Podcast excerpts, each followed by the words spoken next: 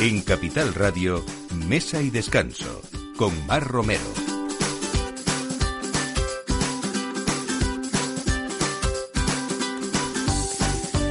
Buenos días, aquí estamos como cada domingo preparando la mesa en esto, en mesa y descanso para que ustedes disfruten de este momento del aperitivo, pero también para que tengan ideas gastronómicas, para que disfruten de lugares con mucho encanto y diferentes siempre y desde luego un lugar también para los viajes y para el vino. Hoy vamos a hablar sobre todo de cocina vasco-navarra porque Santiago del Hoyo nos trae aquí a Mesa de Descanso eh, su guetaria, el asador 2.0 de Madrid.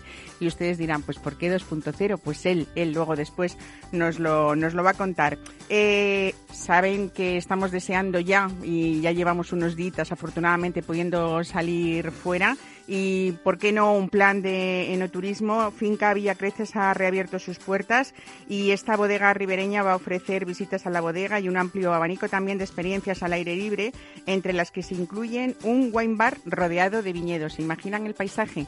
Pues hasta ahí nos iremos de visita hoy también. Y saben que hoy es el último día para asistir el público en general a esa Feria Internacional del Turismo, FITUR, que se ha celebrado estos días desde este miércoles pasado. Y realmente una de las cosas que, han ocurrido es que se ha convertido por unos días eh, Madrid en, Alicante, la ciudad del arroz. Eh, también vamos a ver por qué y nos va a hablar con nosotros César Anca, que aparte de chef es el presidente de la Asociación de Restaurantes de Alicante. Y saben ustedes mucho la diferencia entre esa paella valenciana, los arroces alicantinos y los murcianos, pues yo creo que él nos va a desvelar algunos de estos secretos y también vamos a aprender con él a, a disfrutar de toda esta gastronomía economia alicantina. Y por fin, finalizando este programa, programa perdón, hablaremos con Lai Rueda, que es uno de los sumilleres con más talento del país, que tiene muchísima experiencia y que además nos va a hacer en esa tapería nueva abierta en Soto del Real, un pueblecito de la Sierra Madrileña precioso, el 22 de Soto, que, bueno, pues tapería, buena gastronomía y cócteles, ¿por qué no? Así que todo esto a partir de ahora en la realización Miki Garay con nosotros y Mar Romero quien les habla. Bienvenidos. Mesa y descanso con Mar Romero.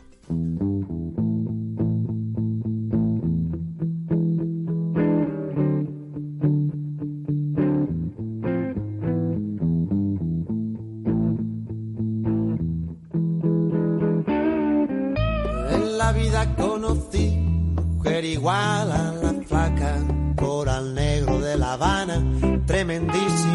mulata, 100 libras de piel y hueso, 40 kilos de salsa y en la cara dos soles que sin palabras hablan, que sin palabras hablan.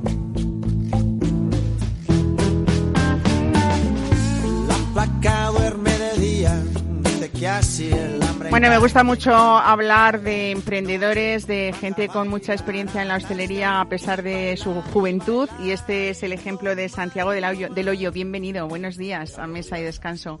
Em, cuéntanos porque...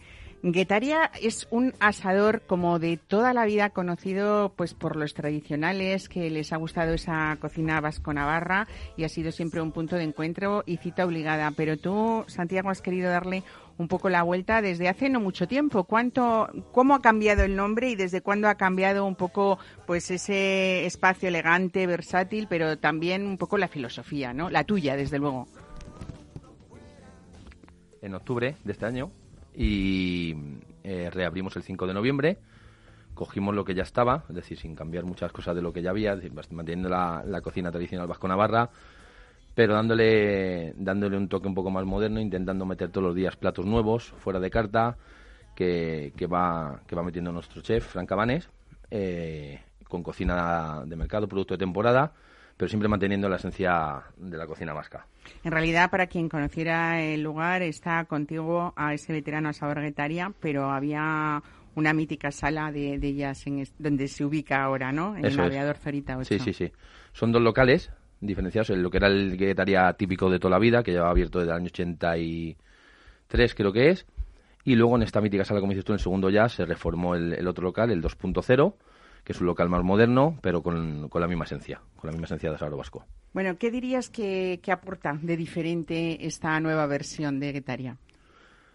Pues aporta muchas ganas, la verdad. Eso es lo más Respe- importante, sí, ¿no? Respecto a lo que había ya, aunque hayamos mantenido parte de- del, del personal, que creo que es clave, porque son, son todos unos profesionales, la plantilla que tenemos, pues venimos con muchas ganas. Además, eh, vamos a, a re- a reformar la parte antigua, haciendo una zona eh, bastante más moderna, con zona de barra, que es lo que no tenía nunca este asador, una zona de barra, mesas altas, y luego su mítica zona de reservados, pero todo actualizado. En la que además incluiremos otra barra nueva, o sea, perdón, otra carta nueva con, con platos nuevos que ya está preparando nuestro chef y, y que si Dios quiere podremos inaugurar después del verano.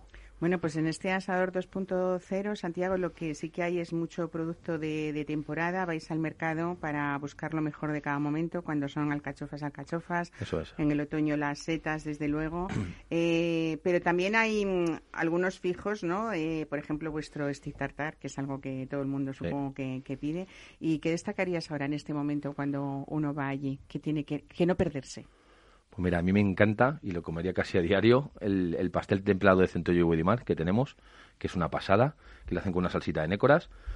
Eh, eh, eh, el rodaballo a la brasa es brutal, un rodaballo salvaje que preparamos en nuestra, en nuestra parrilla de carbón de encina. Y el chuletón es una auténtica pasada. Además, hemos traído una otra variedad de chuletón, un chuletón holandés, que, que es, un, vamos, es mantequilla. O sea, podríamos decir que la esencia, desde luego, de Guetaria Asador 2.0 es precisamente las brasas, ¿no? Sí, es en esa sí, sí, sí, tradición vasco-navarra Ahí hacemos bastante pescado de la carta y carnes. Bueno, cuéntame un poco, que a mí me gusta mucho contar historias que tienen fundamento. Esa historia de Santiago del Hoyo, que con 30 y, lo podemos decir, ¿no? La, la edad que tienes, porque son 38 poquísimos. ya. Bueno, 38 pocos. ya, 38 ya. Eh, hay un largo recorrido, no solamente en este lugar, sino en otros también, ¿no? Bueno, empecé, yo no me dedico a esto, realmente me dedico a, tengo a otro sector, en el sector de la construcción, pero siempre de chiquitina había querido tener un restaurante. Entonces hace, pues en, en, mayo del 2019, empezamos la andadura con otro restaurante, empezamos a reformarlo, un restaurante que tenemos en Chamberí, que se llama La Cabía Chamberí. De la que hemos hablado aquí, ¿no? Alguna, en alguna Sí. ocasión, con su jefa de cocina, que Con también Elena. es Elena, una gran profesional, desde luego. Sí, y bueno, reformamos, son dos locales que unimos en uno, en, en un esquinazo de Chamberí, que es Alonso Cano con Maudes, y, y empezamos, pues eso, en agosto del 2019, abrimos. Y bueno, quizá no fuese la mejor época para abrir, porque luego ya no vino en marzo del 2020 el COVID, pero es que bueno, eres un valiente, ¿no? vamos poquito a, poquito a poco aguantando, eh, y ahí vamos. Y ya te digo, yo nunca me he dedicado a esto, pero de chiquitín siempre había que tener un restaurante, Ujú, y mira, falta de uno, al final dos. Porque te encanta comer bien. ¿no? A mí no, no hay más que verlo. me encanta comer bien, sí. Bueno, y tu versión de empresario, ¿cómo, cómo ves la situación? Eh, en este poco tiempo que tenemos, una vez que ya hemos eh, terminado ese estado de alarma, la gente tiene muchas ganas de salir. ¿Vamos a salir adelante antes de lo que pensábamos o, o va a costar? Pues yo creo que sí, espero que sí, quiero confiar que sí. Nosotros en la cabía nos ha costado bastante más. Ser un restaurante nuevo, además no teníamos terraza, gracias a la, a la iniciativa del ayuntamiento de poder poner en, en bandas de estacionamiento terrazas. Nosotros fuimos el primer local en todo Madrid en poder en ponerlas y la verdad que nos están funcionando bastante bien y eso es lo que nos ha salvado un poquito en, en la cabía. Y el, y el Guetaria, pues bueno, eh, ya funcionaba la verdad que bastante bien. Hemos recuperado bastantes clientes de los que venían habitualmente es otro tipo de talles de cliente, pero, pero la verdad que está funcionando muy bien y con la terraza que hemos montado también, pues poquito a poco, poco a poco vamos a más. La verdad que en estas últimas semanas, tanto en uno como en otro, estamos notando un incremento de, de facturación que bueno que, que da un poquito de Hay alivio y de respiro ¿no? sí Además, yo creo que la gente sale con muchas ganas además nosotros lo- eh, por todo el barrio lo comentamos con, con otros hosteleros y demás se ve que hay poquito a poco una tendencia que la gente va teniendo menos miedo yo no sé si por la vacunación o, o por qué pero la gente se empieza a animar ya y a salir ya, y a consumir claro En Madrid, que tenemos eh, siempre esa temporada fija de terrazas y que todo el mundo es como cita obligada, ahora muchísimo más, desde luego, ¿no? La gente quiere más eh, aire libre y menos interiores, ¿no? Total. Eh, bueno, es curioso porque, por ejemplo, en la Guetaria sí que lo tenemos lleno dentro y la terracita, como es algo más pequeña, también funciona, pero sin embargo en la cabía lo que tenemos es una zona de barra eh, espe- espectacular, que funciona muy bien. Al estar la barra cerrada, pues nada más que podemos utilizar las mesas altas. Sin embargo, la terraza la tenemos completa. La tenemos casi para 60 comensales entre las dos terrazas que tenemos y hasta arriba. Pero la gente lo que quiere es terraza, salir, aire libre y pues tomarse una cerveza tranquilo. Decías el cambio ese de clientes porque es verdad que al final Guetaria Asador 2.0 nos ofrece, podríamos decir, lo mejor de ese asador tradicional, pero con las ventajas de un restaurante de moda actual, que es lo que tú has pretendido, supongo, Eso es. ¿no? Y que pretendemos ya cuando terminemos, si Dios quiere, para después del verano, la reformita. Ya digo que, Em, que va a estar- vamos a dejar un local fantástico. Santiago, ponme el punto dulce que siempre no hay que decir qué es lo que tampoco nos podemos perder ahí Pues- pues- para terminar una buena comida. Pues realmente nada, pero vamos, si tuviese que elegir un par de ellos, hay una torrija caramelizada con helado de vainilla que es espectacular, o sea, que quien la prueba sale enamorado. La tarta de manzana también es muy buena, eh, la tarta de queso es riquísima. Todos los postres, todos, todos nuestros postres, que tendremos una carta con 10, 12 postres, son todo caseros, los hacemos en, en nuestro obrador. Bueno, el punto del vino que nunca podemos dejarlo atrás también porque hay una carta importante y bien seleccionada y sobre Sí. todo ese servicio de sala que has buscado que sea un servicio también, yo creo que un poco un servicio de escuela, de clasicismo también, ¿no? ¿Por Sí. qué no? Era lo que pedía la casa. Sí, es lo que de- realmente ya, como ya te decía, hemos mantenido a mucho del personal de, que ya asistía ahí, que lleva trabajando mucho tiempo, que son profesionales, conocen el sector muy bien y sobre todo el local y los clientes que van al local. Entonces, eh, como ya te he dicho, hemos recuperado muchísimos clientes de los que llevan yendo muchos años y les da alegría volver a ver a, pues, a Silvia, que es la misma chica de recepción, a Guillermo, que es el metre, a Álvaro, que es el aparcacoches, ven a, todo el mismo personal, que son los profesionales, ya te digo, conocen el local a las mil maravillas y conocen los clientes. Entonces, eso lo hemos querido mantener, independientemente de que luego modernicemos un poquito el local, la carta, la propuesta y demás. Bueno, para quien no, quien no esté en Madrid o venga a Madrid ahora, a partir de ahora, que ya podrá, eh, pues decir que sí que es verdad que Aviador Zorita, antiguamente Comandante Zorita, ha sido una zona muy gastronómica y la ubicamos un poco enfrente de esa zona tan mm, gastronómicamente ahora que se habla de ella, que es Ponzano, ¿no? Es. O sea Sí, digamos que es la como- continuación. Exactamente. En la continuación, justo cuando acaba Ponzano, Raimundo Fernández Verde y continúa Aviador Zorita. Pues Santiago del Hoyo, pues gracias por venir hoy a Gracias estar a con ti. nosotros. Eh, felicidades desde luego por esa fuerza. Muchas y a gracias. pes- esto demuestra que a pesar de que uno nace prácticamente en tiempos mm, regulares como ha sido esta pandemia, pues mm, podemos florecer todos, ¿no? Después, que es lo importante. Ojalá. Muchas gracias. Gracias a ti. Mesa y descanso. Capital Radio. Acevin, la Asociación Española de Ciudades del Vino, te presenta las rutas del vino de España, el referente del enoturismo en nuestro país. Una forma diferente de vivir experiencias únicas en torno al mundo del vino, visitando las 700 bodegas que forman parte de nuestras rutas y a través de una excepcional oferta de calidad en alojamientos, restaurantes, enotecas, museos y empresas de actividades. Descubre en pareja, familia o con amigos el impresionante patrimonio histórico, artístico y cultural. Los espacios naturales y la gastronomía de los territorios por los que discurren las 32 rutas del vino de España. Entra en la web de Rutas del Vino de España y comienza tu viaje. Mesa y descanso. Con Mar Romero.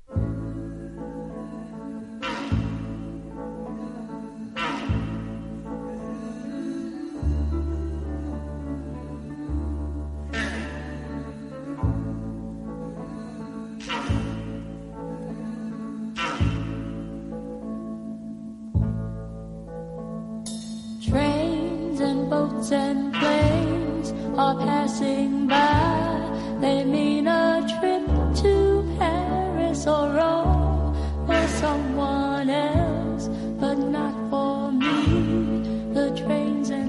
Pues hablamos ahora de una de las grandes actividades que todos estamos deseando retomar y hablamos de Villa Creces, de Finca Villa Creces. Es una de las 10 bodegas más visitadas de la Ribera del Duero y toda su actividad enoturística sostenible eh, siempre ha estado diseñada para que se respetara el entorno que, que la rodea. Tenemos con nosotros a Iván Pérez, director de Marketing y Comunicación de Villa Creces. Eh, Iván, buenos días, bienvenido a Mesa de Descanso.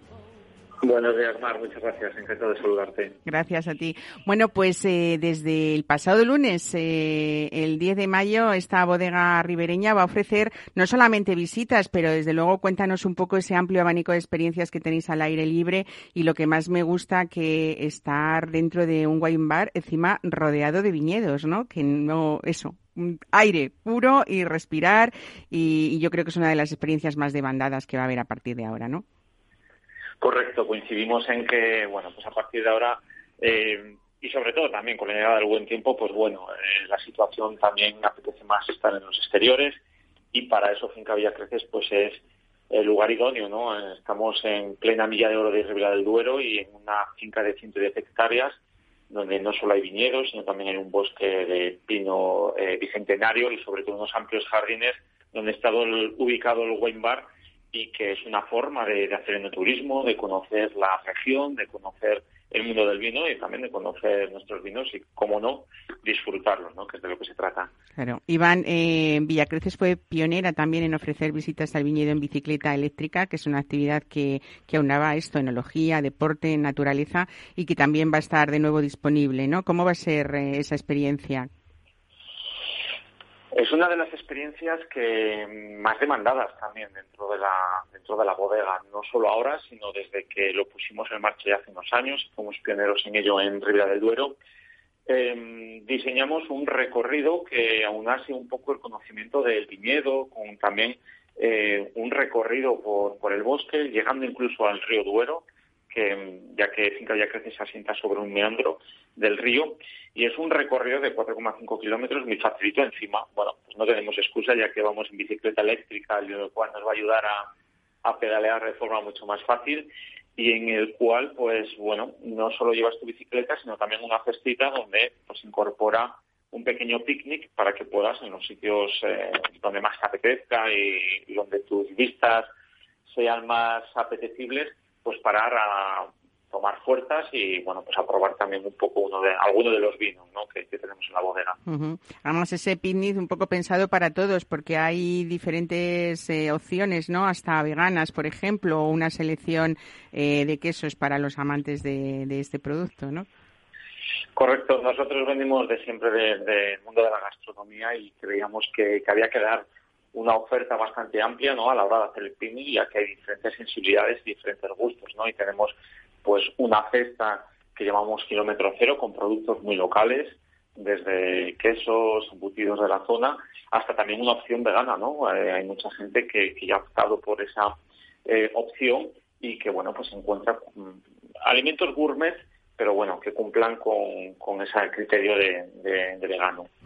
Oye, cuéntame cómo es esa experiencia que habíamos anunciado, el wine bar al aire, al aire libre, porque hay una carta de vinos también, pero hay opciones de aperitivo y diferentes horarios, ¿no? Sí, eh, nosotros estamos abiertos. Lo que queríamos es que, bueno, pues después de un tiempo sin vernos por las circunstancias, pues bueno, queríamos que, todos aquellos amantes de, no turismo y todos aquellos eh, seguidores de, de Finca Creces y algunos de sus vinos como Pruno volviesen un poco a disfrutar de lo que es nuestro entorno y hemos abierto un buen bar al aire, libre, sobre los jardines, rodeado de un lago, un sitio muy bucólico, para que puedan disfrutar de una carta en la que incluimos vinos, no solo de la bodega, sino también de otras denominaciones de origen, donde estamos ubicados, para que tengan un amplio eh, abanico de, elección. Y bueno, eso lo maridamos pues con diferentes eh, productos también locales, pero también otros productos gourmet, desde paté, tablas de quesos, de jamón, eh, bueno, diferentes opciones para que no solo la gente esté allá disfrutando de lo que de lo que es el entorno, sino que bueno, pues también disfrute de, del vino y de la gastronomía.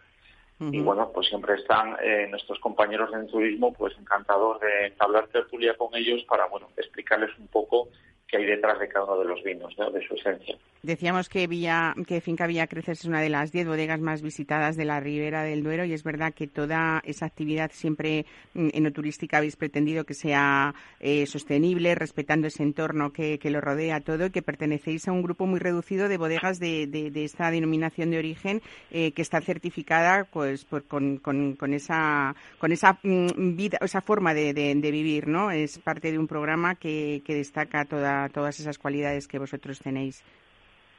Sí, ahí lo que bueno nosotros eh, recibimos es eh, lo que nos da la tierra, ¿no? lo que nos da el entorno, lo que nos da la naturaleza y lógicamente eh, queremos preservarla, ¿no? porque es nuestro mayor tesoro, no solo aquí, sino para cualquier bodega, pues su principal privilegio es tener pues una naturaleza, un terruño, ¿no? que le da cosas tan especiales. Y en Finca Vía Creces, pues bueno, pues queremos eh, ser lo más sostenibles posibles para preservar ¿no? Ese, eso que se nos ha dado ¿no? y que hemos heredado y, que lo hacemos no solo de, desde la viticultura ecológica, sino también de, desde diferentes perspectivas para que incluso el turismo sea eh, sostenible, ¿no? Desde, pues te digo, visitar el viñedo en vez de pues con bicicleta cervezas eléctricas, pero también que todo lo que se utilice en la labor enoturística, pues desde los platos, desde eh, las servilletas, todo pueda ser eh, reciclado para dejar el impacto ¿no? en la naturaleza. Y de hecho, este año tuvimos a principio de año la gran noticia de que nos incluyeron dentro del programa Wineries for Climate Protection, que es un programa eh, pionero y muy reconocido entre las bodegas españolas que certifican aquellas que bueno pues que quieren mantener eh, su convivencia ¿no? con el con el medio ambiente y con el entorno de una forma muy muy respetuosa. Desde luego un entorno natural único, yo imagino ese bosque de pinos centenarios y disfrutar ahí, pues bueno, pues de esos vinos vuestros, eh, Finca Villa Creces, eh, Nebro, por ejemplo, Especimen o Pruno, que siempre eh, cada año, pues con él eh, nos, nos traéis gratas sorpresas y además siempre rindiendo homenaje a ese, a ese río Duero. ¿No? Que, que, es una gran representación cuando, cuando uno prueba vuestros vinos. Iván Pérez, cuando alguien nos esté escuchando ahora y quiera apuntarse a, esta, este planazo que dirían algunos, ¿no? Eh, ¿qué, tiene que hacer? Me imagino que hay que pedir cita, ¿no? Sí, bueno, eh, nosotros estamos abiertos de lunes a domingo, eh, todas las mañanas de diez y media a tres, con lo cual hay bueno, pues muchas opciones para visitarlo, pero lo más fácil para que no haya problemas a la hora de reservar es que se pueden poner en contacto con nosotros a través del teléfono 983-680437 o bien mandando un correo electrónico a visitas.villacreces.com. De esa forma, bueno, pues podrán reservar su experiencia eh, de picnic sobre ruedas, una mesa en el wine bar o también eh, una visita para conocer por dentro lo que es nuestra bodega. Eso es, disfrutando del turismo enológico de una forma tranquila y segura también. Iván Pérez, director de marketing y comunicación de esta bodega, muchísimas gracias por estar hoy con nosotros. muchísimas gracias a vosotros y bueno, pues ahora que tenemos esa posibilidad ¿no? de poder ir de unos sitios a otros de la forma siempre más responsable y segura posible, pues todos estéis invitados para, para que conozcáis esta zona de la Ribera del Duero. Pues muchísimas gracias. Buen fin de semana de lo que queda. Un saludo. Hasta luego. Igualmente, hasta luego. Mesa y descanso con Mar Romero. All I can ever be to you is the darkness that we know and this regret I got accustomed to. Once was the ride when we were at our height, waiting for you in the hotel at night. I knew I had him at my match, but every moment we get snatched. I don't know why I got so attached. It's my responsibility. You don't own nothing to me, but to walk away, I have no capacity. He walks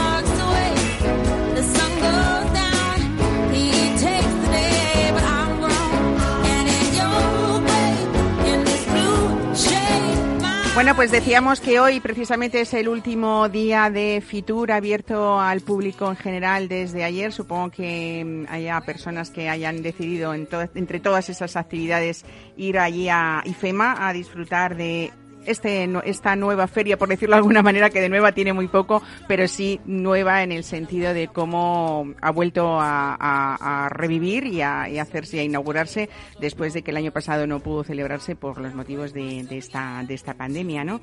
Eh, decíamos que Madrid se ha convertido eh, para, en esas fechas desde el miércoles pasado hasta, hasta el viernes será, pues las visitas eh, profesionales sobre todo, en el que también la hostelería y la gastronomía tiene mucho que ver, lógicamente, con el turismo y mm, eh, César Anca está hoy con nosotros. Bienvenido. Buenos días a Mesa y Descanso. Muy buenos días. Chef y presidente de la Asociación de Restaurantes de Alicante, porque decidisteis entre todos que Madrid se convirtiera en esta semana, en estos días, en una ciudad del arroz también, ¿no? O que fuera casi prima hermana de Alicante, ¿no? Sí, la verdad es que, bueno, eh, es cierto que, afortunadamente ya eh, los madrileños podéis venir a Alicante, pero queríamos eh, de una manera también eh, traeros eh, los arroces aquí a, a, Madrid, ¿no? Adelantarnos un poco para aquellos que no han podido salir en estos dos fines de semana, pues que nadie se quede sin ese arroz alicantino que tanto se echa de menos. Eh, César, vamos a, aparte de, ser el presidente de la Asociación de Restaurantes de, Alicante, es verdad que tienes una biografía larga ¿eh? en este mundo hostelero. es curioso que cursaste cocina en el Hotel Escuela de la Comunidad de Madrid. Nosotros traemos aquí a Miguel Ángel, a su director, muchas veces, porque yo creo que es una de las, bueno, pues grandes escuelas de, cocina, de turismo y de sala que, hay en toda España, ¿no? Sí, la verdad es que, si me permites, además, eh, yo fui la primera promoción que salió del Hotel Escuela. Y, a ver, yo soy nacido en Madrid, pero me fui a Alicante hace más de 23 años. Bueno, ha habido mucho recorrido también por restaurantes pues como Cabo Mayor, ¿no? Que nadie se nos, se nos olvida con, con Pedro Larumbe, El Amparo, que gran restaurante también de donde han salido pues eso, grandes profesionales como tú, eh, la, la Leyenda, el Hotel Villamagna o el Hotel Palas y, y, ahora tenemos un sitio también donde comer en Alicante en el que eh, bueno pues diriges tú desde luego y que y que es importante sobre todo porque le has dado mucho protagonismo a la barra que es verdad que en Alicante hay muchos lugares donde la barra es algo muy muy especial tanto mm. o más que el propio restaurante la propia sala no sí la verdad es que Alicante pues como pasa en, en Murcia eh, la vida se hace en las calles se hace en las barras y, bueno, pues es una gastronomía que después de la crisis del 2008 pues eh, vino en auge esos eh, platos en miniaturas, algo un poco más informal, pero al mismo tiempo con mucha calidad y, tuvieron auge esas barras. Entonces yo creé eh, en aquel momento ya tenía el restaurante, pero creé la barra de Cesaranca. Bueno, pues una de las grandes citas que tiene que, apuntarse uno cuando vaya a Alicante, ¿no? Aquí quede al apunte. Bueno, Alicante Ciudad del Arroz es una marca que se ha creado, la, ha creado la Concejalía de Turismo del Ayuntamiento de Alicante y engloba sin duda uno de los reclamos pues más atractivos de, la ciudad, ¿no? Y, esta campaña que, que impulsáis vosotros, la Asociación de Restaurantes de Alicante, se centra precisamente en lo que habéis hecho estos días en Madrid, que es dar a conocer la, versatilidad que tiene, que tiene este ingrediente y que habéis traído nada menos que siete embajadores, profetas en su tierra, gente pues muy importante, ¿no? Para, eh, yo creo que hacer un poco esto de a cuatro manos, ¿no? Porque cada uno de los restaurantes que habéis elegido en representación de vuestra ciudad eh, se ha quedado en Madrid con otros grandes como Abarra, como Alabaster o como Cebo o Berlanga cocinando sus arroces, ¿no? La verdad es que, bueno, hay que, hay que dar las gracias por un lado al ayuntamiento por haber acogido esta, esta acción que nosotros considerábamos fundamental, ¿no? Porque, porque sí que es cierto que eh, hubo un tiempo, por eso se creó esta marca Alicante Ciudad del Arroz, donde, donde, bueno, pues estábamos un poco cansados de que nos pusieran a todos dentro del mismo bote. O sea, una cosa son las paellas, pero nosotros hacemos arroces.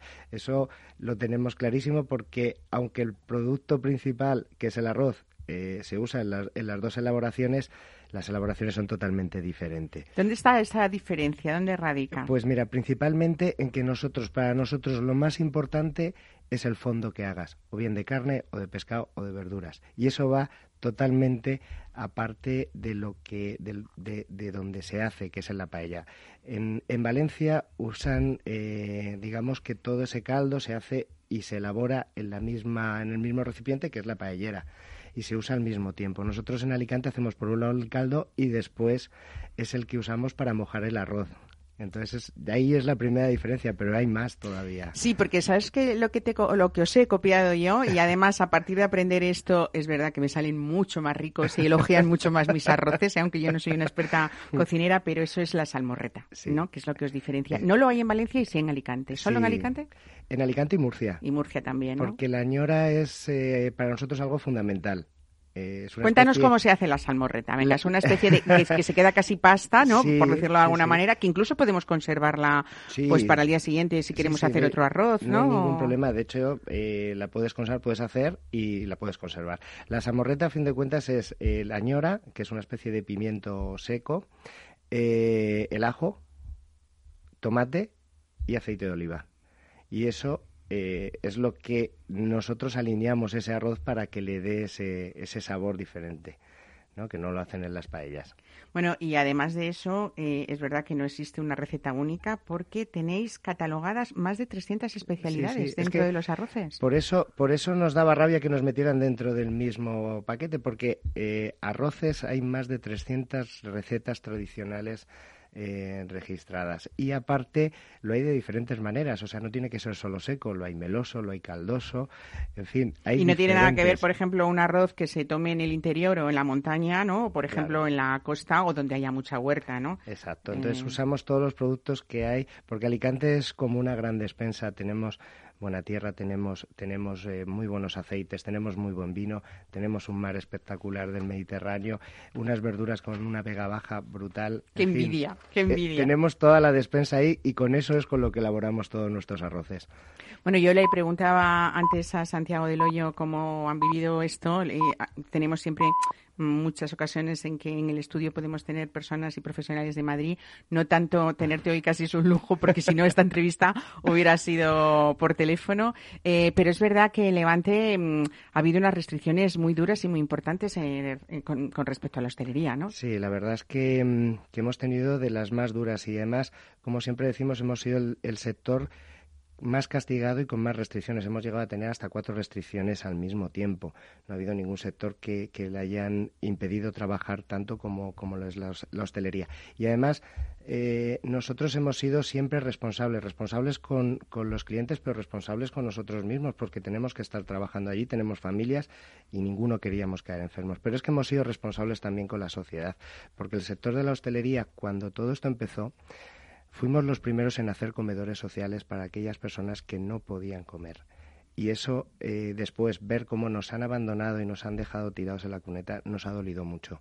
No los clientes, ojo, ni Ya, las ya, ya. personas ni los proveedores, pero No, sí es los políticos. Eh, ahora mismo estáis, el, el cierre lo tenéis también como en Madrid a las 12 o No, ahora tenemos a las once y media. Y la verdad es que es un problema para la gente que viene de Madrid, que, que, Claro. claro, cena Están muy tranquilamente y les tienes que estar diciendo, se tienen que levantar a las once y media, claro, se quedan un poco descolocados, pero, Claro. pero bueno, yo espero que en breve podamos Todo tener un todos, poco, ¿no? sí, unos horarios más normales. Ya las cifras de la vacunación van un poquito mejor, con lo cual Mm. eh, pues podremos estar bueno con responsabilidad, pero sí un poco más relajados cuando empiece ya pues esta época de verano que prácticamente está muy cerca. Bueno, ¿cuál- ¿cuáles han sido los embajadores alicantinos que habéis elegido eh, para esta, por ejemplo, María José San Román de Sí. Monastrell, que es uno de los eh, pues pues grandes que todos eh, reconocemos, ¿no? de es vuestro referente, pero hay Sí. otros muchos más Lu- también, Luis ¿no? Frey del restaurante Maestral, que también es un, un También, referente ahí en eh, Guillermo Severa, que también, aparte de arrocero, es un maestro heladero y, y también, bueno, hace unos medios alazones brutales. Eh, Moncho Riquelme, de Casa Riquelme, que, que todo el mundo le conocerá más por esas paellas enormes que se hacen para, para mil, dos mil personas. Pero bueno, tiene esa función, pero hace unos arroces también espectaculares. Eh, José Juan Gómez, del Racó del Pla, un restaurante emblemático, de- Emblemático. De, las pocas arrocerías todavía que quedan allí de, de toda la vida, con su padre Pepe, que, que es un maestro y hace un arroz de pata brutal. Eh, lo- Oscar Cerdá, también, del restaurante Jorge. Eh, Mario Muchos, desde luego, ¿no? Mario los mejores, o los sea, mejores. El problema es que se han quedado muchos allí todavía porque claro, querían, porque pero hay no, mucho. No, No, podían venir todos, no podían venir sido- todos. Bueno, eh, César, es verdad que no sé si hay reglas, eh, no te digo exactas porque en la cocina nunca hay reglas exactas, pero sí algo para orientarnos dependiendo, por ejemplo, estabas hablando de arroces para muchísimas personas, no es lo mismo una familia de dos o de tres o que cuando nos vienen invitados y somos 14, ¿no? O 15 en un al aire libre ahora que es lo que todos queremos. ¿Hay un equilibrio para que un arroz nos salga rico entre eh, los ingredientes y esa cantidad de agua, por Sí, ejemplo? A ver, aquí jugamos, en Madrid jugamos un poco en contra porque la calidad del agua es muy buena para cocer lo que son las legumbres, pero el arroz lo, lo machaca un poco. Ah, sí, no sabía yo eso, Porque fíjate. lo abre un poco, entonces hay que tener más cuidado de lo normal. Pero bueno, la cantidad suele ser más o menos muy fácil, es el doble de, de caldo que de, que de arroz. Y, y siempre sofreírlo antes. Siempre el sofrito, el del arroz antes de echar el agua. Antes de echar Ese el es agua. Un, un buen secreto. Eh, bueno, Alicante Ciudad del Arroz es, además con, de todo lo que hemos contado, un sello de calidad que otorga el Patronato de Turismo a quienes cumplen pues con unos estándares establecidos, ¿no? Por ejemplo, el uso de, arroz monovarietal, ¿no? O la forma de, de cocinarlo también, que esto es muy importante decirlo. Vuestros arroces dentro de ese sello de calidad no hay colorantes, no hay potenciadores de sabor. Sí, porque además, bueno, pues eh, este, este sello eh, te asegura principalmente eso. Por un lado, la calidad del arroz, porque no todo el arroz vale, ni todos los arroces tienen el mismo pulido, ni tienen eh, la misma, el mismo envejecimiento, con lo cual tenemos que ir a un arroz pues eh, muy característico, ¿no? Por un lado. Luego también eh, todos los mm, eh, esos potenciadores de sabor que por desgracia se usan demasiado en cocina, ¿no? Que, que, quitan el sabor a lo natural, que lo que tiene que saber las cosas, y los colorantes. O sea, sí, queda muy bonito un arroz amarillo, pero lo siento, el arroz no tiene que ser amarillo. O sea, Nada que ver esos colorantes con el azafrán tampoco, ¿no? Exacto, o sea, ¿Eh? usamos azafrán, usamos señoras, usamos, usamos otros elementos para dar color a ese arroz. No te va a salir un arroz blanco, pero te da otras tonalidades. Claro. Bueno, y podríamos decir para finalizar que, por supuesto, hemos entendido perfectamente esas diferencias con una paella valenciana. ¿Hay muchas diferencias entre los arroces murcianos y los alicantinos? Pues no tantos. la verdad es que no, porque además Alicante y Murcia eh, son dos zonas casi hermanadas, o sea, y, cada vez que, y a cuanto más te vas acercando a Murcia, más, o sea, Orihuela y, y Murcia son prácticamente dos ciudades hermanadas y no, nosotros nos sentimos más murcianos a veces que, valencianos. Bueno, pues César Anca, muchísimas gracias por estar hoy aquí, sobre todo, ¿no? Que un placer, eh, es un placer haberte tenido y desde luego que yo cuando vaya a Alicante buscaré la barra de César Anca. ¿eh?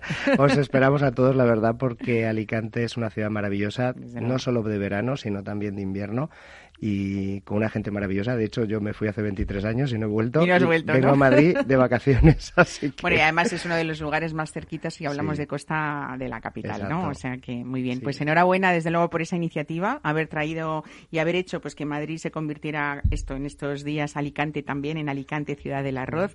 Y desde luego también gracias por esa defensa de lo natural y de lo bien hecho, ¿no? Muchas Muchísimas gracias. Mesa y descanso. Capital Radio.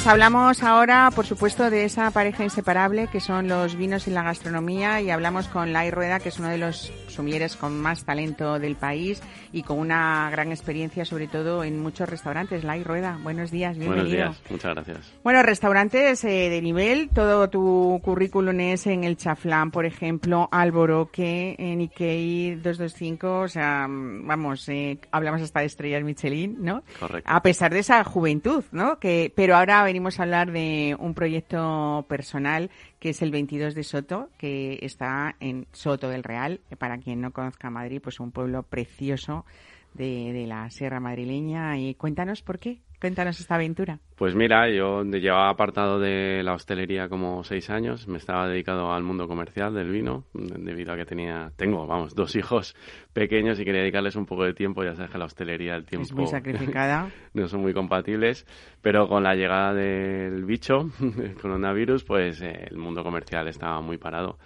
Entonces, em, mi mujer, que me conoce bien y que sabe que en todos estos años siempre he vuelto de una u otra manera a los restaurantes o a dar algún servicio o a hacer algún extra, pues me dice, ¿por qué no montas ya algo tuyo que estás deseando? Y creímos que era el momento porque aparte llevamos cinco años viviendo en la sierra y echábamos de menos ese tipo de local un poquito diferente. Qué bonito. Bueno, eh, ponéis en 22 de Soto, se lee que si, si abrimos en mitad de una pandemia es que tenemos algo muy jugoso entre manos, ¿no? Eso es. Y realmente os ha resultado eh, pues muy jugoso porque mm, primero es ser muy valientes, lo digo otra vez más, estamos llenos de ejemplos de que parece que no, que se acabó el mundo, pero eh, fíjate que ha habido personas que decidieron abrir un negocio y justo les cae esto que era, claro, pues es algo impensable porque era la primera vez en la vida que nos bueno, pasaba. fue a los seis meses de que empezara la pandemia y yo realmente no me considero valiente, me considero cobarde por no haberlo hecho antes, ¿no? Las circunstancias han venido así y, leyendo un poco, si tienes un poco de experiencia en el sector, pues ves un poco lo que hay en la zona, ¿no? Y creo que era un buen momento y la gente estaba necesitada también. Claro. Bueno, has pensado algo que funciona, eh, no sé si, por supuesto que después de todo este tiempo, que encima ha sido muy malo, eh, se ve que funciona y es lógicamente en ti no podía caber otra cosa que no fuera una carta de vinos pues muy especial, amplia también, pero como muy concreta y además algo muy bonito que son precios de sala y de tienda. Uno se puede llevar el vino a casa, ¿no? Bueno, yo lo que cobro, el, el precio de- del restaurante son 8 euros más, que es lo que cobro por descorche. Si alguien quiere venir con su botella de vino de casa, le cobraré 8 euros por servírsela en mi restaurante. Que quiere llevársela de mi restaurante a casa, son 8 euros menos. Realmente el precio de tienda, el precio de restaurante. Hoy en día, como todo el mundo sabe los precios de los vinos con un teléfono en la mano, parece que los restaurantes engañamos cobrando el vino a veces, ¿no? Pero creo que hay un servicio añadido que es como un mantel, una copa, un, Desde luego, que te lo sirva un pagar. profesional o no, hay que pagarlo, ¿no? Pero hasta cierto punto, ¿no? Entonces, mi precio en este local, pues he considerado que son 8 euros, aparte del precio de tienda. Entonces, encantado. Si alguien se quiere llevar vino a casa, que pasa más de lo que creemos, porque es difícil encontrar, sobre todo el tipo de referencias que yo trabajo, ¿no? Que Sí, no eso te iba a preguntar un poco, porque hay un poco de todo y también eh, nacional, internacional, espumosos, eh, una representación importante de generosos también, eh, Correcto. que, que eso se agradece, ¿no? Y que además, claro, desde luego un sumiller como tú no podía olvidarlo en una carta. Pero quizá referencias también muy especiales, que a lo mejor eso no es tan fácil encontrar a alguien, ¿no? Y... Sí, tenemos hasta vinos de Sudáfrica, Nueva Zelanda, eh, bueno, todo lo que he aprendido en este tiempo y creo que merece la pena dar a descubrir al público, pues intento trabajarlo, aparte de lo que pide el propio público, ¿no? También tenemos los clásicos como Rioja y Ribera, ¿no? Pero intentamos explotar esa parte de que haya un profesional explicándote un vino y que te sientas acompañado a la hora de poder abrir una botella así. Desde luego, y luego sobre todo es unos precios moderados, ¿no? Intentamos, que hacen que bueno. uno pues quiera beber y disfrutar y También y porque estamos donde estamos, ¿no? Y eso, eso se, se puede transmitir en los precios, ¿no? ¿Cómo has combinado con esta carta tan especial de vinos una cocina muy sencilla, pero que tiene su punto de salsa, por decirlo de alguna Sí, manera? ¿no? mire, es la carta, eh, realmente el, local quería empezar a trabajarlo yo solo, tal cual. Es un local pequeñito con cuatro mesas dentro, quería hacer yo un poquito de cocina, poquito, y tirar bastante de conservas y embutidos. Pero ese poquito de cocina poco a poco se nos fue yendo de las manos y tiramos, pues bueno, pues toda la cocina con el recorrido que he tenido yo por los restaurantes que he tenido, me he quedado un poco con los sabores, gustos, procedencias de alimentos, salsas, etcétera y, y hemos hecho un mix porque mm, sí me he dado cuenta al poco de abrir que si no acompañas de una buena gastronomía los vinos no se quedan atrás no para poder abrir según qué vinos necesitas comer según qué cosas no Claro, pero sí que es verdad que la mm, mano. has intentado que, que sea divertida, como por eso decía yo lo de la salsa, pero también eh, yo creo que mm, con una elección, por ejemplo, una selección de conservas pues de muy premium, podríamos decir, Correcto, ¿no? De, de sí. alta calidad, unas anchoas eh, que son de verdad, ¿no? Que Eso son, es. que son auténticas. A ver, digo yo que el que falla en una conserva es porque no sabe comprar, ¿no? O sea, es- eh, tener una conserva mala en un restaurante no tiene ningún sentido, a no ser que le des tu toque y lo hagas, ¿no? Claro. Pero al final, en ese punto de la carta, lo que buscamos es ahorrar trabajo de cocina, ¿no? Claro. A la vez que dar un servicio al cliente.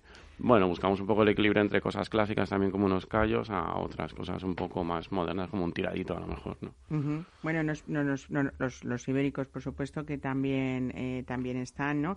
Y luego, ¿hay sugerencias? Eh, Cada fin de semana mínimo tenemos dos o tres platos fuera de carta porque nos gusta lo que hacemos y, y cada fin de semana pues según voy al mercado veo alguna cosa eh, pues por ejemplo este fin de semana he hecho pollo con carabineros Qué rico, ¿no? Ese mar y Un picantón montaña, con bueno. carabineros eh, también he tenido unas verdinas con almejas todo eso fuera de carta bueno, la sea, que ensaladilla rusa que la hacemos con gallina y, y ají amarillo, que es una ensaladilla rusa básica pero picante, o sea, la gente la tiene muy buena aceptación, la verdad. Bueno, pues mucho plato también tradicional eh, madrileño. Esas croquetas no podrían, no podían Eso no faltar, falla. ¿no? Oye, esto del chicharrón con condimentos, cuéntame. Bueno, el chicharrón eh, le llamamos así para que la gente no se confunda, pero realmente es un torrezno, ¿no? En, en- en América Latina le llaman chicharrón, que, es, que no es más que, la, que el torrezno. Lo, lo guisamos muy despacito y luego lo cortamos un poco más grande y lo servimos por unidades. ¿Qué pasa? Que le ponemos unas tres salsas, entre chirasa china, un poquito de ají eh, con mayonesa y lo tenemos con un maíz crujiente por encima. Entonces es un, un torrezno diferente, por eso le llamamos chicharrón, para tener que explicarle que la gente no se espere la típica ración de torreznos. Hay un eh, importante, eh, dentro de esos postres, eh, hueco para, para, para los quesos nacionales e internacionales, ¿no? Que yo creo que sí que también da un poco, bueno, pues ese conocimiento de un sumiller sobre vinos A ver, y quesos, eh, si hablamos de vinos, eh, los quesos, la gente los ve ahí expuestos porque los tengo expuestos y dicen, pero no los tienes en la carta. Yo, sí, están en la parte de postres, ¿no? Es una cosa hecha queriendo, ¿no? Porque ponemos cinco variedades de quesos, tenemos como siete, ocho vinos mm, diferentes para poder marinarlos. Empezamos con veintipico vinos por copas y ya tengo más de 40. o sea, Más de 40 vinos por copa. Sí, porque tengo Coravin, pincho botellas y, y en algunos casos pues los vinos de más rotación sí tengo casi todo por Magnum. Entonces lo de los quesos sí que es un apartado que como sumiller nos gusta mucho, una sobremesa antes del postre tomarte una tabla de quesos. Dime unos ejemplos de vino y queso que, que Bueno, tú como tú bien has dicho, los generosos son grandes vinos, desde un medium, un cream, hasta un amontillado, un palo cortado, ¿no? Eso Ujú. es, mm, también depende un poco del tipo de quesos. Buscamos una tabla no muy eh, rara ni estrambótica, ni quesos demasiado potentes. El más fuerte que tenemos ahora mismo es el Comté o, o un Roquefort, pero también tenemos eh, vinos internacionales, ¿no? Con un buen Riesling con años, puede ir muy bien con los quesos. Bueno, hay muchas cositas. Mejor siempre blancos o no. no tiene por qué. No tiene por qué. O sea, esa frase eh, tradicional de que no te la den con queso para engañar. Tiene su parte de razón, ¿no? Pero hay tintos dulces también, como puede ser un fondillón de Alicante, ¿no? Es un tinto encabezado, que es un tinto dulce realmente, ¿no? Desde luego hablábamos eh, antes con César Anca de todas esas glorias que tienen los arroces alicantinos y de lo bueno de Alicante y uno de, de los vinos eh, únicos en el mundo y que muy poca gente conoce, ¿verdad? El fondillón. Bueno, también es debido a su precio, ¿no? Hay algunos fondillones que son muy caros, pero ahora hay algunas cosas más asequibles, ¿no? Son, son vinos maravillosos, lo que pasa es que hay que comprenderlos, te los tienen que explicar, si no... Eso es. Si tú te ves una copa y estás esperando un tinto o un vino dulce como un Pedro Ximénez, que todo el mundo lo hemos probado alguna vez, pero quizá un tinto dulce no lo hemos probado tantas veces. Pero si te cuentan por qué y cómo, pues ya lo comprendes mejor y lo bebes de otra manera. Esa es una de las grandes labores de un sumiller, ¿no? Que es lo que te ha tocado a ti hacer eh, muchos años. No solamente está en ofrecer una denominación de origen u otra, sino ver la versatilidad importante que puede tener una carta, pero también cuando algo no conocemos nos podemos, nos es más fácil aventurarnos o el cliente es, más fácil aventurarse cuando tiene detrás un respaldo de una experiencia como la tuya, por ejemplo. Es complicado, ¿no? Porque ha habido una época que yo la he vivido, ¿no? Que el sumiller estaba para hacer daño en las cuentas muchas veces, ¿no? Entonces la gente Eran como tiene- más comerciales, ¿no? Como que había que vender. Eh. Había que vender y vinos caros, ¿no? Parecía que un vino de por debajo de 40 no lo podía ofrecer un sommelier, ¿no? Y con eso nos equivocamos un tiempo los sommeliers, en el- entre los cuales yo me incluyo, pero el tiempo está cambiando, ¿no? No estamos para enseñar, pero sí estamos para educar, si el cliente quiere, ¿no? El cliente viene enseñado de casa. Lo único que tenemos que hacer es buscar la forma de darle placer y la gente tiene ganas de conocer. Sin, eh, si quieren gastárselo te lo van a decir. Y si no quieren pues tienes que saber leer el cliente ¿no? y esa es la, la, la labor que creo que tenemos que hacer los sommeliers y los hosteleros en general Yo creo que ahí es ese punto de madurez, que- de, de reflexión que tú acabas de hacer, eh, porque a veces tenemos la sensación de que cuando un sumiller llega a un nivel ya muy conocido, o que es famoso, o que está en un buen eh, sitio, eh, no nos pasa, no, no sé si estoy equivocada, eh, pero lo digo por solo no por mí, sino otras veces que lo he escuchado de otras personas, tenemos la sensación de que cuando vamos a otro país, ese sumiller defiende siempre lo suyo, quiero decir, un francés siempre va a defender sus vinos, o, eh, y sin embargo no nos ha pasado tanto con nosotros porque era como que el sumiller te ofrecía cosas que no eran es- españolas para demostrar su oficio, su saber, eh, lo que todo lo Bueno, que yo creo que es ¿no? equivocado, ¿no? Porque en España hay cosas muy chulas, pero de bodegas muy pequeñitas. O sea, no te, te puedo ofrecer un vino que está en el lineal, pero no creo que tenga ningún sentido que vengas a pedir consejo a un sommelier para ofrecerte algo que te recomiendan en un súper, ¿no? Claro. Con todo el respeto a los vinos que están en los lineales, ¿eh? Sí. Que hay vinos muy bien hechos, pero nuestro oficio está en catar y descubrir. El- yo siempre he dicho que un sommelier no tiene que esperar a que los vinos vengan a vendértelos. Un sommelier tiene que salir de su casa a probar, a disgustar, a viajar, a conocer cosas pequeñitas que no llegan por sí solas porque hay producciones muy pequeñas y no estamos hablando de vinos caros, no siempre. Claro. Y bueno, dime tres ejemplos, por ejemplo, ya me has dicho alguno, eh, pues no sé, con una montilla, un queso azul, estaría Correcto, eso es, correcto, eso ¿no? es. Con unos quesos más, blan- más blancos, más mm, menos Pues como fuertes. te he dicho, un Riesling, un Riesling, eh, un Auslesen que ya tiene un poco más de azúcar residual, no tan seco, pues podría ir muy bien. Ujú. Y fuera del fondillón, un tinto más con cuerpo, como podría ser un Rioja o un Ribera del Duero, que, que el- Ahí ya a me gusta menos. Para los quesos Eso ya me gusta menos. ahí era la pregunta anterior, ¿no? mía. Ahí ya no. Muy bien. Bueno, eh, dentro de toda esa experiencia también eh, estaba un lugar que ha sido Guinoa, que donde tú has tenido también, no solamente por el vino, sino una gran pasión también por la coctelería. ¿La llevas al 22 de Soto o no? Pues mira, eh, si fuera por el cliente están deseando, pero no da para más el local. De verdad que llevamos el local, es muy pequeño, la cocina es muy pequeña y llevamos el local al 200%, que eso conlleva un desgaste en el personal, ¿no? Eh, estamos muy contentos y si seguimos creciendo haremos esa coctelería, porque como te dije, la sierra está necesitada de ese tipo de cosas, no tener que bajar hasta Madrid para tomarte un cóctel o, una, o beberte una botella de champán, que es lo que nosotros estamos notando el cliente hacía falta un sitio así y, y se agradece mucho, ¿no? Desde luego también ha sido otra de las experiencias, supongo, para, para esa restauración, esa hostelería de la sierra y de los pueblos de, de, una, de una ciudad como Madrid, supongo que en otras igual, eh, porque como no nos dejaban salir, eh, ha sido algo muy beneficioso, Correcto. ¿no? Mira, para en Soto, por ejemplo, la población en este año ha subido casi dos mil y pico habitantes, solo en Soto.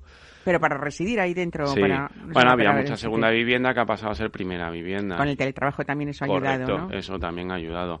Y aparte ya había una serie de residentes que em, no tenían dónde ir aparte de lo típico que hay en, los, en la sierra, ¿no? Que estamos siempre, pues yo que vi, llevo viviendo ahí cinco años, me di cuenta que si quería salir a comer tenía las patatas bravas y los calamares, que están muy bien con los niños, o tienes el chuletón y el asado. Y ya no que eso para más, los ¿no? que suben de Madrid a la sierra les apetece, pero para los que vivimos ahí, que hay gente que estamos viviendo, Era Sota Caballo y Rey, ¿no? nos apetecía de vez en cuando otra cosa, ¿no? Como tomarte una ostra y una copa de champán, por ejemplo. Claro, desde luego, ¿no? Bueno, has, ido, has venido a aportar a esa zona Bueno, lo he intentado, algo que... ¿no? Algo que yo echaba de menos como cliente, ¿no? Que aparte es lo que me gusta hacer a mí, ¿no? Bueno, en ese conocimiento que tú tienes también y esa pasión por, por la coctelería, es verdad que, que a veces mm, los cócteles siempre los trasladamos a ciertas horas del día, quizás sea nuestra cultura también. e intentamos fomentar el vino y, y, bueno, así como nos ha costado mucho esfuerzo, pero se está consiguiendo, sobre todo pues por profesionales poco. como, como tú, ¿no? Eh, estamos viendo como también en Madrid eh, y en otros lugares, en otras capitales de provincia, eh, se están haciendo y abriendo locales, desde luego donde el protagonista principal y sin duda es el vino. En la Puerta de Alcalá tenemos uno hace muy poco tiempo, ¿no? Abierto, Berria.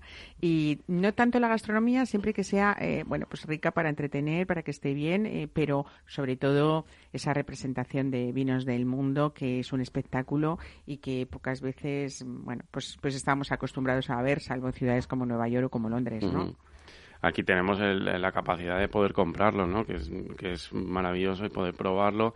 Tenemos, la- tenemos grandes vinos en España, pero el cliente también quiere probar otras cosas, ¿no? Para eso estamos, ¿no? Para buscar un poco el equilibrio en las cartas, ¿no? Que haya un poquito de todo. Claro. Buscando la rotación. Yo no creo en esas cartas estáticas. En mi caso, empecé por ciento y pico vinos, ya voy por 150 y no me caben más. Tú entras en mi local, están todas las estanterías llenas de vino. Voy rotando, ¿no? Voy cambiando, voy buscando, voy siempre pues intentando sorprender y acompañar al cliente a la vez, ¿no? Bueno, una de las cosas más bonitas es poder ir a un local eh, y sobre todo, aparte de esa armonía que hay entre gastronomía y vinos, es la posibilidad que tú has contado de, de que haya 40 vinos por copas y sobre todo, cuéntanos un poco por qué esa elección de los Magnum eh, para las copas que creo que son tiene su razón de ser. Hay dobles eh, razón. Una, la primera es que el vino siempre está mejor en Magnum y la segunda es que abro menos botellas realmente. O sea, yo trabajo menos, eh, pesa más la botella, pero yo en vez de abrir dos botellas abro una. Entonces a la hora de cuando tienes realmente rotación, el vino está mejor primero y segundo te ahorra trabajo. ¿Está mejor por qué? Porque la cantidad de vino y oxígeno que hay en una botella, el vino eh, oxigena más lentamente y evoluciona mucho mejor en los Magnum. Grandes vinos en Magnum siempre evolucionan. Bueno, un champán en Magnum es maravilloso. Yo decía que, bueno, que eso, que ha ido costando, pero es verdad que es muy bonito ver, pues, cómo hay gente muy joven que con ese consumo responsable de vino eh, es una de las elecciones principales ahora que no pasaba antes, ¿no? ¿Has visto esa evolución en los últimos 8 o 10 años? Sí, cada vez la gente joven se atreve más a probar vinos, ¿no? Antes, eh, joven, eh, hablo a partir de los 20 años, ¿no? Eh, iban siempre pues a cerveza copa, el vino se lo pasaban por, por alto, ¿no? Y ahora cada vez hay un, un conocimiento, ¿no? porque también le vamos quitando ese, ese corsé que tenía el vino, que parece que para verte una copa de vino tenías que ser un experto, ¿no? Que eso es otro de los errores que Que para eso estáis vosotros, ¿no? Y ya está, que la gente vaya que tranquila. Le mucho rococó, cuando das a probar el vino, yo no sé, bueno, no sabes de vino, pero sabes si te gusta o no te gusta. No te estoy preguntando si el vino es mejor, peor, ¿te gusta o no te gusta? Yo te doy a probar, si te gusta, hemos acertado, si no, buscamos otra cosa. Esa es, yo creo que es lo que tenemos que conseguir, eh, hacerlo más cercano el vino, ¿no? Lo hemos puesto como muy lejos, tanto en precio como en cliché, ¿no? Un poquito que nos daba respeto bebernos una copa de vino delante del sommelier porque a veces no sabemos ni coger la copa. No pasa nada, el vino está para disfrutarlo, aunque sea en vaso. Exactamente. Y luego en esos precios es verdad que al final lo que ayudamos si hacemos precios moderados, como, como pasa en el 22 de Soto, eh, es el hecho de que uno eh, al final puede permitirse, si quiere, repetir y no, ¿sabes? Es preferible que en un grupo de personas se abran dos botellas y no una si les espantamos. Al final todos ganamos. Igual que con las copas de vino. Tengo copas de vino desde dos euros y medio hasta 30, 40 euros la copa pues bueno, cada uno elige, ¿no? Tienes botellas de vino desde 16, 15 euros hasta 2.000 y pico que tengo Claro, y con ese precio de copa, aunque a alguien le pueda parecer exagerado si no se escucha, es la posibilidad de que alguien que sea amante del vino pueda disfrutar de un vino sin necesidad de comprarse una botella. Correcto.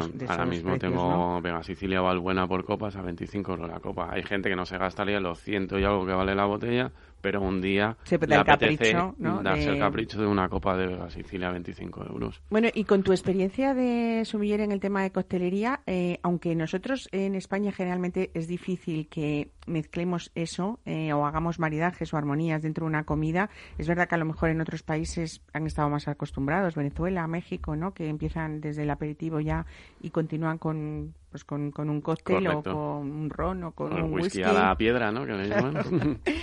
eh, ¿Hay maridajes difíciles? Quiero decir, ¿hay eh, productos eh, en la gastronomía como puede ser eh, el espárrago o la alcachofa que son muy difíciles para los vinos, también para los cócteles o no? Bueno, para todo hay una solución. O sea, yo digo que, en los últimos años la gastronomía, yo también que he trabajado en restaurantes eh, japoneses, asiáticos, los cocineros cada vez meten más de todo en cada plato, ¿no?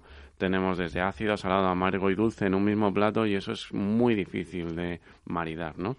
Tampoco soy muy creyente de los maridajes en los últimos años por este tipo de cocina que se está haciendo, ¿no? El cóctel es una gran solución. Lo que se busca con un vino, un maridaje o un cóctel es compensar lo que le falta al plato o eh, rebajarlo del plato. Si tomas un plato picante, buscas algo amargo para rebajar el picante. Siempre decimos la cerveza con los platos picantes, ¿no? Si tienes un plato muy ácido, buscas un vino graso para que te rebajes esa acidez en la boca. Eso es lo que intentamos, pero cada día nos lo ponen más difícil los chefs.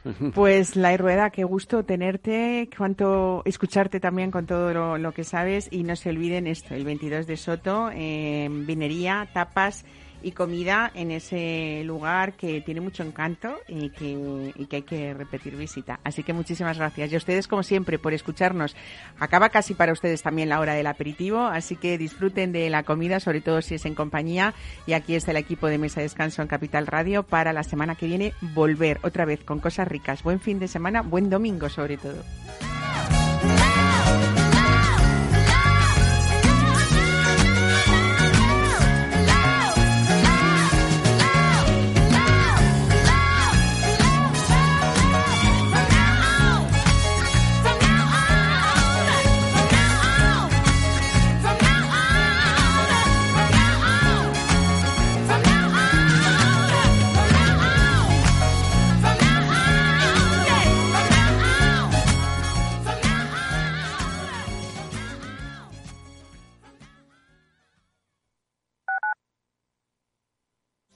Disfruta de la mejor cocina gallega en Montes de Galicia. Todo un clásico moderno en el barrio de Salamanca. Disfruta de la variada dieta atlántica, de las mejores carnes y pescados tratados con respeto y transparencia y regados con una de las mejores bodegas de la zona. En grupo, en familia o en pareja, Montes de Galicia te ofrece el espacio perfecto en cada ocasión. Inversión inmobiliaria acompaña al mercado inmobiliario en este nuevo ciclo. Todos los jueves de 10.30 a 13 horas, el inversor encontrará las claves para realizar su mejor inversión. La mañana de los jueves en Capital Radio tomamos el pulso al sector inmobiliario. Noticias, análisis de mercado y debates donde los protagonistas del sector podrán contar en primera persona los retos a los que se enfrenta el ladrillo. Inversión inmobiliaria pone la voz al sector inmobiliario. Aquí, en Capital Radio. Hornos San Onofre. Somos pasteleros y eso nos gusta. Utilizamos materias primas que nos hacen disfrutar y elaboramos todos nuestros productos de forma artesanal, sin sucedáneos, ni margarinas, ni grasas trans. Sabemos que las cosas buenas son importantes. Con el hashtag buscamos gente dulce. Hornos San Onofre, calle San Onofre 3, teléfono 91 532 9060 y calle Hernani 7, teléfono 91 554 3396. También nos encontrarás en el mercado de San Miguel, www.pasteleriasanonofre.com. Si te gusta el pádel, en Capital Radio tenemos tu espacio. Todos los martes a las 22 horas saltamos a la pista para contarte la actualidad del World Padel Tour, los torneos amateur, las novedades de las marcas y toda la actualidad relacionada con el segundo deporte más practicado de España. Esto es Padel, los martes a las 10 de la noche en Capital Radio.